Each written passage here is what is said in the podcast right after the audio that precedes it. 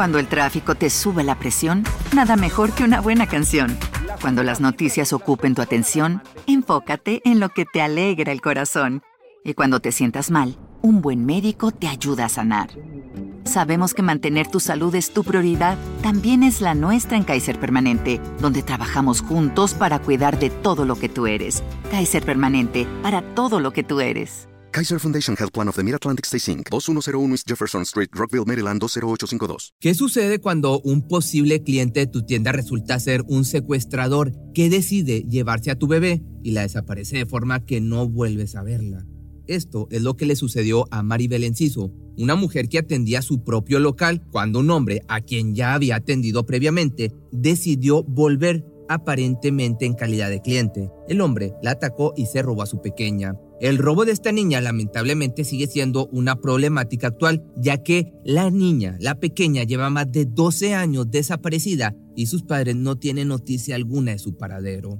Esta es la historia de María José Monroy Enciso, una niña que al día de hoy continúa siendo buscada por toda Latinoamérica. José Iván Monroy y Maribel Enciso tenían muchos planes de vida a partir de su casamiento. Querían formar una familia y desarrollar planes a largo plazo, como el de tener su propio emprendimiento. Decidieron esperar un tiempo para ser padres, pero en cuanto se dio la oportunidad, la recibieron de brazos abiertos. María José nació el 14 de octubre del año 2009 y se convirtió en la luz de los ojos de sus padres. Lamentablemente, la niña nació con un problema de salud que le generaba convulsiones, por lo que sus padres tenían que estar atentos a ella y suministrarle algunos medicamentos para su calidad de vida pues no disminuyera. Entre los rasgos característicos de la niña se encuentra una mancha de color marrón en su mano derecha. Maribel tenía el título de optometrista, por lo que tiempo después de ser padres decidieron abrir una óptica, donde la mujer sería la encargada y también podría manejar sus tiempos para estar al pendiente de su bebé. El 21 de septiembre del año 2010, Maribel se encontraba trabajando en su local, ubicado en Tecamac, en el Estado de México, con su hija a su lado como todos los días. Marijo ya tenía 11 meses y acostumbraba a pasar tiempo en el local con su mamá. Una semana antes, había entrado un hombre en la óptica, incluso le había hecho un examen de vista a la, madre, y ese día había regresado pocos minutos antes de cerrar el local. Lo que dijo que quería era comprar unos lentes, y como era algo bastante normal, Maribel lo dejó pasar. Lo que no sabía es que ese hombre era quien intentaría arrebatarle la vida y se llevaría a su hija. El hombre, aparentemente cliente, ingresó a la óptica, cerró la puerta y sacó una navaja, obligando a la mujer a que le diera todas las cosas de valor que tuviera en el local. Ella accedió pidiendo que por favor no le hiciera nada, ni a ella ni a su bebé, pero el hombre no le hizo caso comenzó a golpearla sin remordimiento y lo obligó a dejar a la niña en la silla. Cuando ésta se dio vuelta para hacerlo, el hombre la atacó por la espalda y le cortó la garganta. Esta persona eh, me ataca con un, arma punzocortante y me empieza este, a cortar la garganta. Eh, yo me caigo, me empiezo a desangrar, pero puedo ver todavía cuando toma en brazos a mi hija María José. Luego, ella contaría. Yo, aterrorizada y pensando en el bienestar de mi bebé, lo hago. Y es cuando me toma por detrás para cortarme la garganta. No siento dolor alguno, solo un hilo caliente recorrer mi garganta. Siento cada segundo y cada movimiento de la navaja al pasar por mi cuello. Pienso en mi hija, imaginando muchas cosas y nada a la vez. Yo caigo y me empiezo a desangrar. Como te digo, esto fue lo que dijo la madre. Pero no se conformó con eso solo. Me refiero al criminal. Al apuñalarla, movió su cuchillo estando dentro del cuello de la mujer porque su intención era clara, acabar con su vida. Maribel se estaba desangrando, pero aún consciente fue testigo de cómo el hombre tomaba varias cosas de valor del local y luego agarraba a la niña y se iba por la puerta de entrada. Con las últimas fuerzas que tenía, la mujer se arrastró hasta la puerta para pedir ayuda. Una vez en el piso, hace un último intento por buscar a su pequeña con la mirada y con las pocas fuerzas que aún le quedaban, puede ver que el hombre la tomó en brazos y sale del consultorio. Afortunadamente, varios vecinos estaban afuera y pudieron socorrerla. Llamaron a la policía, a la ambulancia y lograron contenerla para que dejara de perder sangre. Por otra parte, José Iván pasaría a buscar a ambas apenas saliera de su trabajo y hasta el momento no sabía nada de lo que estaba sucediendo, de lo que estaba pasando en la óptica. Cuando llegó se encontró con una escena impensable, a punto de perder a su esposa y su hija no estaba en, ningún lugar. Dentro del local se encontraron con una nota aparentemente dejada por el atacante en la que decía que se llevaría a la niña a Sudamérica. Esta nota resultaba desconcertante, pero tengámosla en cuenta para más adelante en esta historia. Maribel fue llevada a emergencias donde la llevaron a un coma inducido para poder tratarla. El pronóstico que daban los médicos no era el mejor, ya que el corte le había llegado a la yugular y estuvo cerca de tocar sus cuerdas vocales. Para los investigadores no había demasiada información con respecto al atacante, por lo que decidieron comenzar la investigación por el entorno de la víctima. La primera persona sospechosa fue su marido, José, a pesar de tener una coartada verificable porque estaba trabajando. Como si fuera poco, decidieron arrestarlo mientras la investigación seguía en curso y su esposa se encontraba al borde de la muerte. Según ellos, la pareja tenía problemas maritales y por eso el hombre había contratado a un matón para acabar con la vida de su esposa. Una teoría que se podría haber cerrado rápidamente si hubiesen investigado un poco el entorno de la pareja. Pero no nos olvidemos de algo, María José todavía seguía desaparecida y los oficiales estaban tan metidos en esa teoría de la crisis de la pareja que había pasado días desde su desaparición haciendo cada vez más difícil poder seguirle el rastro. Durante una semana la mujer estuvo en coma y la policía se dedicó a fabricar historias sobre un presunto culpable, echando toda la responsabilidad a José sin siquiera moverse para investigar el caso. Cuando Maribel pudo recuperarse, habló sobre lo que vivió en el instante en el que luchaba por su vida. Los vecinos me vieron y llamaron a una ambulancia. Un policía municipal llegó, pero no ayudó. Un vecino me hizo un torniquete para mantenerme con vida, pero el agente le decía que no me tocara, como si yo ya estuviera muerta. Y aunque me salió un poco la voz para decirle que buscara a mi hija, él decía que no funcionaba su radio. Esto lo afirmaba mientras también confirmó que los servicios de salud tardaron mucho en llegar. Si bien la intervienen quirúrgicamente con una traqueotomía, los médicos le daban pocas esperanzas de vida. Después de una semana reaccionó y pidió rápidamente información de su hija, con la esperanza de que ya estuviera en casa o con alguno de sus familiares, pero la realidad era otra muy distinta. Cuando preguntó, la única respuesta que tuvo fue, no la encontramos. Hasta esa semana nadie había hecho nada por encontrar a María José. No existía la alerta Amber. Nadie acudió a socorrer a una familia desesperada en los minutos que valían oro. Solamente los familiares, amigos y compañeros de trabajo de José se acercaron para ofrecer lo que estaba al alcance de sus manos para localizarla. En el momento en que más necesitaron el trabajo y la responsabilidad del Estado, fue cuando más brilló por su ausencia.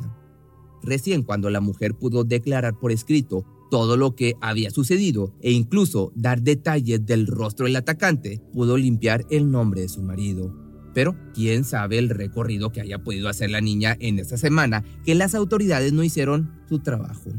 Es difícil de imaginarse estar intentando recuperarse de un ataque en el que casi pierdes la vida y sin embargo tienes que sacar la fuerza de donde sea para continuar buscando a tu hija. Esta era la realidad de Maribel, quien tuvo que pasar todos estos días recorriendo la ciudad y pidiendo información, dejando panfletos a vecinos, mientras la policía investigaba en diferentes espacios, pero quizá pues ya era demasiado tarde. Me la robaron con violencia en Tecámac, en el Estado de México. El raptor cortó mi cuello y casi pierdo la vida. Él está ahora en la cárcel y no nos quiere decir en dónde está mi niña, fue lo que publicó Maribel en sus redes sociales. Geyser Crespo García es el nombre del atacante. Tenía 38 años al momento del crimen y logró ser detenido casi por coincidencia un mes después de este ataque, gracias a que la madre de una menor de edad que había sido abusada íntimamente empapeló la ciudad con imágenes del rostro de este sujeto y Maribel lo reconoció. Yo despierto después de una semana que estuve en coma, desperté y por escrito di las señas de la persona que se llevó a mi hija. Hicieron un retrato hablado este, de esta persona y aproximadamente como al mes este, es como lo detienen a él. Lo detienen, eh, pero lo detienen no por el caso de mi hija, sino porque una niña de 14 años lo señala como su este, se dan cuenta que es el mismo retrato hablado, me lo muestran a mí y yo lo identifico, que es el mismo que se llevó a, mi hija. Este, ya dejan en paz a mi esposo porque a mi esposo lo tenían sin dormir, sin comer y haciendo lo que se echara la culpa. En el interrogatorio al, a este sujeto, este comentó que en un principio su intención era raptar a la niña y pedir un rescate, pero que luego decidió ahogarla en una cubeta. Una vez sin vida, envolvió su cuerpo en una cobija y la tiró al canal de aguas negras de Nextlalpan, en el Estado de México. Esta historia llevó a los investigadores a comenzar una búsqueda por agua, pero no fue exitosa. Por supuesto, Crespo García se había conseguido unos días de tranquilidad con esa falsa argumentación. Sin embargo, la familia no creyó en su relato, pero algo de sentido tuvo al comenzar a adentrarse en esta parte de la historia. La investigación que se realizó al margen de la autoridad señalaba que dos testigos vieron al secuestrador con María José en un autobús rumbo a Salamanca, en Guanajuato, dos días después del supuesto asesinato. Cuando los buzos de la Secretaría de Marina se sumergieron en el canal, hallaron dos cuerpos de hombres adultos, ninguno de una niña ni la cobija. La pregunta que quizá no tenga respuesta es quiénes eran los cuerpos que se encontraron. Pues bueno, finalmente el hombre fue llevado a juicio y se logró que fuese condenado a 82 años de prisión. Maribel, luego de su recuperación, pudo hablar con Crespo García, pero este no fue siquiera conmovido por la historia. Jamás le dio información sobre el paradero de la pequeña y si bien en reiteradas ocasiones hablaron, en los encuentros más recientes se negó a recibirla. Se cree que el hombre formaba parte de una red de trata de personas y que se encuentra bajo amenaza para no dar información sobre él. Entre las diferentes pistas que había detrás del caso, una de las investigaciones llevó a los uniformados al municipio de Tultitlán, donde vivían los padres del agresor. Lo que se creía es que el hombre se llevó a la niña en su bicicleta y las cosas de valor las transportó en una mochila que llevaba a su espalda. Con todo esto se dirigió hacia la casa de sus padres donde habría dejado a la pequeña. No se sabe exactamente cómo llegó hasta ahí, ya que el recorrido es de casi dos horas en bicicleta, lo que hizo creer a los investigadores que el hombre estaba trabajando con unos o un o unos cómplices que lo ayudaron a transportarse. También se cree que las cosas que robó eran simplemente para disfrazar el secuestro y no necesariamente por un interés o necesidad. La teoría de la investigación resume que al llegar a la ciudad, dijo que la niña era su hija y que necesitaba quedarse durante un tiempo en la ciudad. Este tiempo sería corto, ya que luego se trasladó a la capital, donde se quedó dos semanas en casa de uno de sus primos. Estos serían los que ayudaron a la policía en la investigación porque no tenían motivo para ayudarlo. Al hombre terminaron echándolo de la casa porque no ayudaba económicamente. Dentro de esta misma línea de investigación se mencionó que pudo haber rentado una habitación en Tultitlán, aunque se supone que el dinero que llevaba encima no le alcanzaba para esto. Supuestamente el hombre se dedicaba a hacer limpiavidrios y esto no le dejaba el dinero suficiente para alquilar un lugar para él y una niña que no llegaba al año de edad. Entonces aquí las preguntas son, ¿alguien le estaba dando dinero? ¿Recibía algún tipo de ayuda de, un agente externo? Esto llevaría a la presunta teoría de que Crespo García vendió a la pequeña para poder pagar el espacio donde estaba viviendo y por eso no sabe cuál es su paradero. Esta teoría se sostiene gracias a que los investigadores allanaron la habitación y encontraron evidencias de que, al menos en algún momento no muy lejano, había vivido un bebé en ese lugar. Pañales, objetos de higiene y ropa de bebé fue lo que encontraron. Aún así, Crespo García no quiso dar detalles sobre lo sucedido con la pequeña y prefirió decir que la había ahogado y tirado al río antes de decir qué fue lo que en verdad sucedió. En el año 2017 se encendieron las alarmas de la búsqueda ya que apareció una pequeña de tan solo 7 años en la zona de Hermosillo. La niña había sufrido o la habían maltratado físicamente durante un tiempo por una pareja que la tenía a su cargo y de quienes fue rescatada por unas vecinas que la vieron golpeada y convaleciente. Las heridas más severas de la pequeña estaban en sus pies, los cuales estaban escoriados y con infecciones. La niña tenía infecciones similares a las de María José, Incluso tenía una edad que coincidía con la que sería la edad de la pequeña perdida. Esto, por supuesto, ilusionó a la familia y a las personas que seguían este caso de cerca, pero un examen de ADN descartó la posibilidad de que se tratara de la pequeña. La niña de nombre Keiliani Geraldine afortunadamente fue reunida con su abuela biológica, quien en su momento no había podido cuidar de ella porque tenía más nietos de los que cuidar. Si bien en un principio había dicho que le había arrebatado la vida a la pequeña, sus contradicciones llevaron a la investigación por otro curso. Se cree que la pequeña es víctima de la red de trata de personas en modalidad de adopción ilegal fuera del país. Esto quiere decir que esta personita puede estar en cualquier parte del mundo y que una familia puede o pudo haberla adoptado sin saber cómo llegó hasta ellos. La última investigación realizada determinó que la pequeña podría estar en Estados Unidos. Maribel, por su parte, visita la cárcel donde se encuentra el agresor una vez al mes, incluso hasta si él se rehúsa a verla.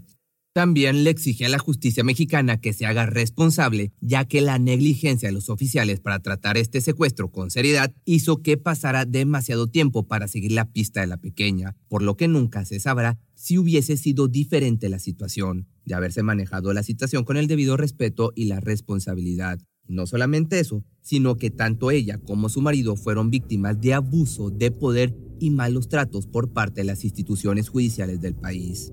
Tanto Maribel como su familia consideran que no tuvieron un apoyo real por parte del Estado de México y por eso la mayor parte de la investigación la llevan ellos a través de sus redes sociales. En su perfil de Facebook, que tiene cerca de 600 mil seguidores, que te voy a estar dejando aquí, hizo denuncias públicas sobre el mal trabajo de los investigadores para con su caso. También utiliza su plataforma para ayudar a las otras personas que pasan por situaciones similares a la suya. La investigación apunta a que fue una adopción ilegal. Mi hija puede vivir cerca de ti con otra identidad. Ayúdame a encontrarla, la extraño mucho, fue lo que declaró Maribel, quien es completamente consciente de que esta lucha no está cerca de terminar, pero que no se rendirá hasta encontrar a su pequeña, quien actualmente tendría 12 años. Es importante que no dejemos que este caso deje de ser visible para intentar dar con el paradero de la pequeña. María José tiene una mancha color café en su mano derecha, su tez es morena clara, tiene pestañas largas y el cabello negro y lacio. Al momento de ser raptada se encontraba en tratamiento por sus convulsiones. Su madre le deja mensajes constantemente en todos los medios donde se le da el espacio, que este mensaje dice lo siguiente, quizá ya no tengas recuerdo de tus padres biológicos, pero tienes el derecho de conocerlos. Por otra parte, existe una recompensa de 3 millones de pesos mexicanos para quien pueda ofrecer datos de su paradero o información para la captura de los responsables. Si te gustó este video, no olvides seguirme en mi otro canal donde subo videos a las 11 de la mañana y a las 7 hora de la Ciudad de México, que ahí me encuentras como Pepe Misterio Choice. Son videos parecidos a estos, pero de entre 5 a 7 minutos. ¿Te preocupas por tu familia? Entonces, ¿por qué darles solo huevos ordinarios cuando pueden disfrutar de lo mejor? Eggland's Best, los únicos huevos con ese delicioso sabor fresco de granja, además de la mejor nutrición, como 6 veces más vitamina D, 10 veces más vitamina E y 25% menos de grasa saturada que los huevos regulares, además de muchos otros nutrientes importantes. Así que, dales los mejores huevos. Eggland's Best, mejor sabor, mejor nutrición, mejores huevos. Cuando el tráfico te sube la presión, nada mejor que una buena canción. Cuando las noticias ocupen tu atención, enfócate en lo que te alegra el corazón. Y cuando te sientas mal, un buen médico te ayuda a sanar. Sabemos que mantener tu salud es tu prioridad, también es la nuestra en Kaiser Permanente, donde trabajamos juntos para cuidar de todo lo que tú eres. Kaiser Permanente, para todo lo que tú eres. Kaiser Foundation Health Plan of the Mid-Atlantic Stay Inc. 2101 East Jefferson Street, Rockville, Maryland 20852.